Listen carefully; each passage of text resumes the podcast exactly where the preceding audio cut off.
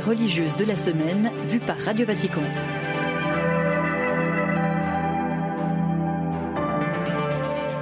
Bienvenue dans Vox Mundi, Xavier Sartre avec vous pour ce magazine hebdomadaire de Radio Vatican. Deux mots dominent l'actualité au Vatican cette fin de semaine, le synode et la paix. La paix tout d'abord avec une journée de prière ce vendredi partout dans le monde. Elle a culminé avec une cérémonie à la basilique Saint-Pierre dans la soirée avec la récitation du chapelet, la méditation sur les mystères douloureux. Le pape François a pris la parole pour adresser une supplique à la Vierge alors que la guerre déchire la Terre Sainte depuis le 7 octobre et qu'elle a l'Ukraine depuis le mois de février 2022, sans oublier bien sûr tous les autres conflits qui meurtrissent les populations à travers le globe. Retour sur cette prière avec Alexandra Sirgan.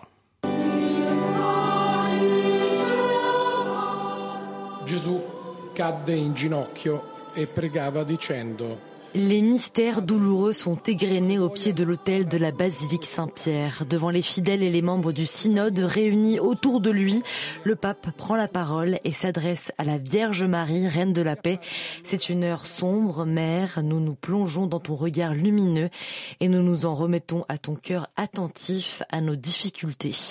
François exhorte Marie à prendre une fois de plus l'initiative pour nous en ces temps déchirés par les conflits et dévastés par les armes.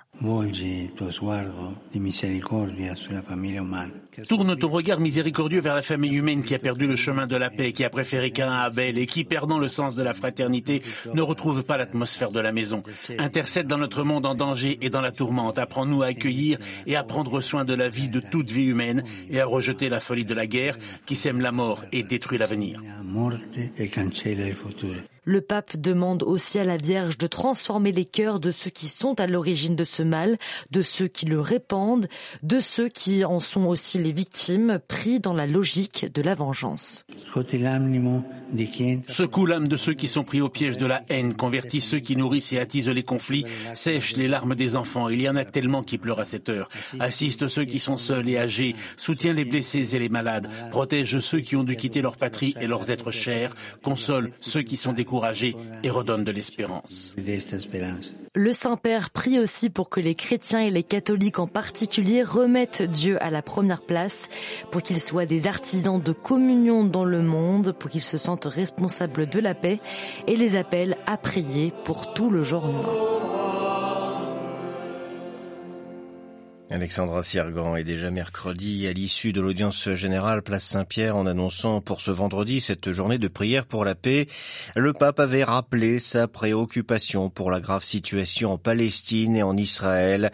J'encourage la libération des otages et l'entrée de l'aide humanitaire à Gaza, avait-il dit, ajoutant je continue à prier pour ceux qui souffrent et à espérer des chemins de paix au Proche-Orient, dans l'Ukraine tourmentée et dans d'autres régions blessées par la guerre. Lehrer.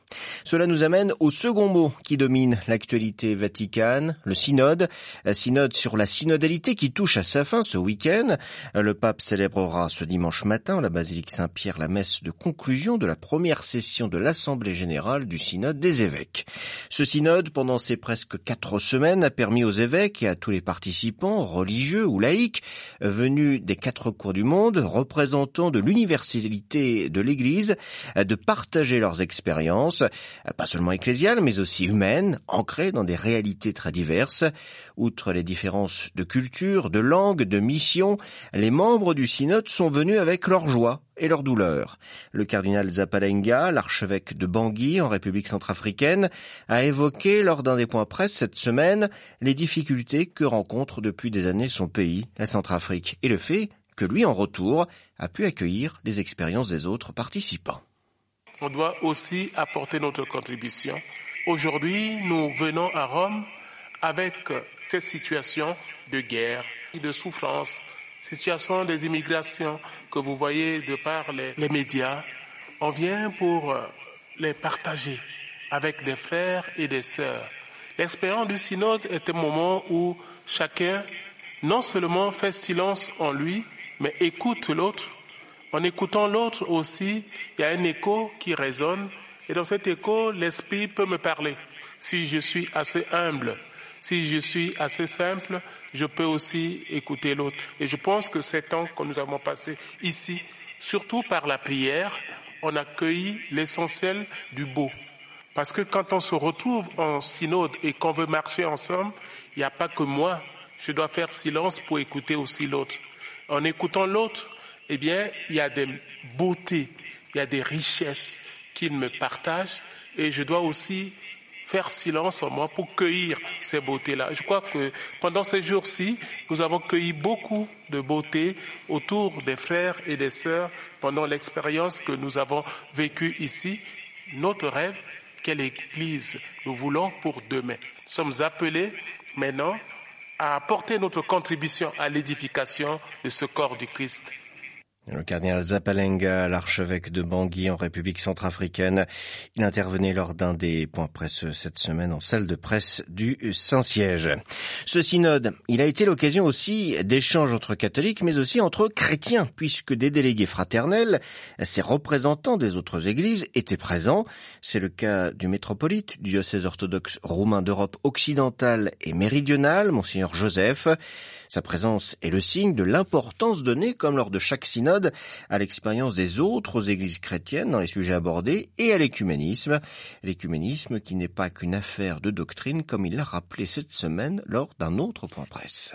L'écuménisme est fait aussi à la base, c'est-à-dire énormément de familles mixtes. Nous avons vu se former en Europe et à travers le monde, là où orthodoxes, catholiques, protestants forment des familles. Et toujours notre question est comment gérer ces familles. Et c'est eux souvent qui nous donnent les solutions et nous invitent à plus de dialogue et à trouver des solutions à traverser et à passer outre euh, nos divisions et chercher tout le temps celui qui euh, nous unit dans la foi, le Christ, et chercher à revoir si l'unité de l'Église est possible pour nous par le dialogue, un dialogue qui doit être de plus en plus soutenu du côté catholique orthodoxe, mais euh, en général entre tous les chrétiens. Monseigneur Joseph, le métropolite du diocèse orthodoxe roumain d'Europe occidentale et méridionale. Voilà pour ce qui concerne le synode sur la synodalité. Pour retrouver toutes nos informations concernant ce moment fort de l'Église, rendez-vous bien sûr sur notre site internet.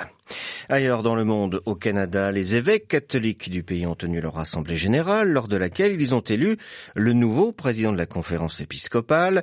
Comme le veut la règle de l'alternance linguistique, c'est un anglophone, Monseigneur William McGrattan, évêque de Calgary, qui a été choisi par ses pairs. Il succède au francophone Raymond Poisson, évêque de Saint-Jérôme-Mont-Laurier, au Québec. Monseigneur Poisson était d'ailleurs au synode ce mois-ci, et nous lui avons demandé ce qu'il retenait de ces deux années de présidence l'unité entre mes frères évêques. Ça m'a beaucoup, beaucoup marqué parce que nous avons vécu euh, des états plus difficiles de crise au Canada, à l'Église au Canada. Et d'ailleurs, le Saint-Père, à chaque fois que je suis revenu pour les visites, me disait, c'est l'unité des évêques canadiens qui réussit quelquefois des missions impossibles. Et c'est très vrai.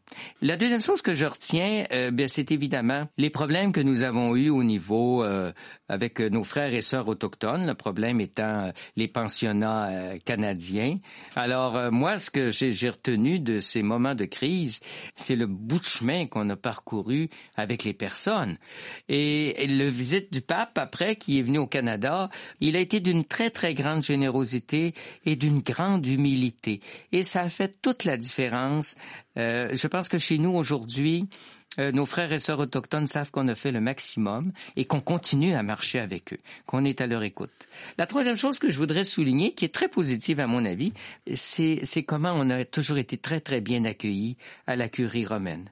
Nous, nous faisons une visite de la présidence tous les ans, à la fin de l'année, dans tous les dicastères et auprès du Saint-Père. Puis je dois vous dire que nous avons éprouvé à chaque fois un esprit d'accueil, d'écoute, de service mutuel exceptionnel. Monseigneur Raymond Poisson qui répondra lundi dans le dossier de la rédaction aux questions de Jean-Charles Pujolu pour dresser cette fois le bilan du synode sur la synodalité. Voilà, c'est ainsi que s'achève ce Vox Mundi. Merci de votre fidélité. N'oubliez pas donc de nous retrouver sur notre page internet ou notre page Facebook. En attendant, on se retrouve la semaine prochaine, même lieu, même heure.